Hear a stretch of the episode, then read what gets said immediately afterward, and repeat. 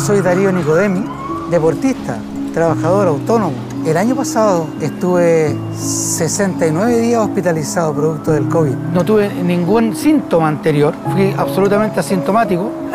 Me estuve asfixiando, me tuvieron que hacer una traqueotomía porque ya no respiraba, a pesar de estar con oxígeno. Bajé 27 kilos. Tuve que aprender a caminar, a comer, a respirar. Todo de nuevo, fue nacer de nuevo con 57 años. O sea, cuando hablan del túnel, yo lo viví. No sé si estos fueron murciélagos, si estos fueron químicos, si esto fue una guerra, pero es una realidad. Lo que sea, de donde provenga, es una realidad y está matando gente.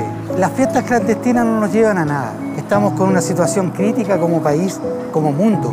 Y la juventud está llevando esto a las casas. Está matando a los padres, a los abuelos. No es un chiste.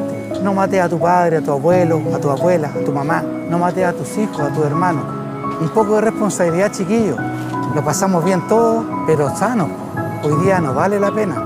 Es mejor pensar en reunirse con la familia en un futuro que pensar que tenemos que llegar a un funeral a reunirnos con los familiares. Por eso invito a todos los que están escuchando esta playlist a escuchar nuestro llamado a la responsabilidad, a que juntos terminemos con las fiestas clandestinas y frenemos los contagios de COVID-19.